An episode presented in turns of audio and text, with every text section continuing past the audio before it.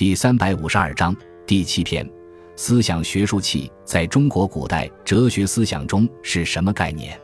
气在中国古代哲学中是一个特别重要而又非常复杂的概念，在各种典籍的不同阐述中有着各不相同的内涵。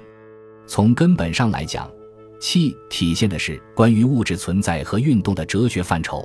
具体说来，中国古代学者从以下几个意义上阐释气这一基本概念：首先，气是运行不息而且无形可见的一种极细微的物质，是构成宇宙万物的本源或本体。如庄子《知北游》说：“人之生，气之聚也。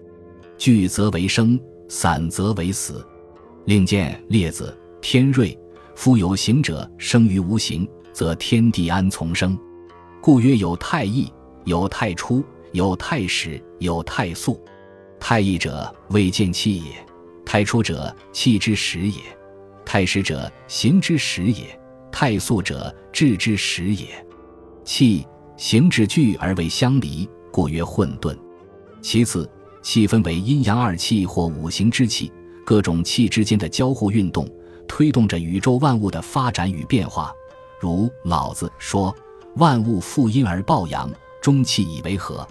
周敦颐在《太极图说》里讲：“二气交感，化生万物。万物生生而变化无穷焉。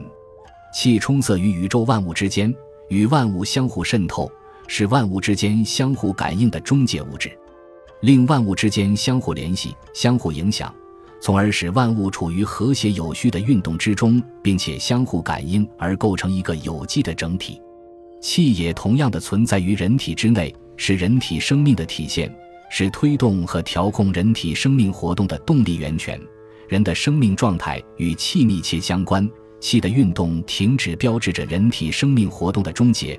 如《管子·书言》所说：“有气则生，无气则死。生者以其气。”人要保持健康的身体，则必须认真保养运行于人体中的气。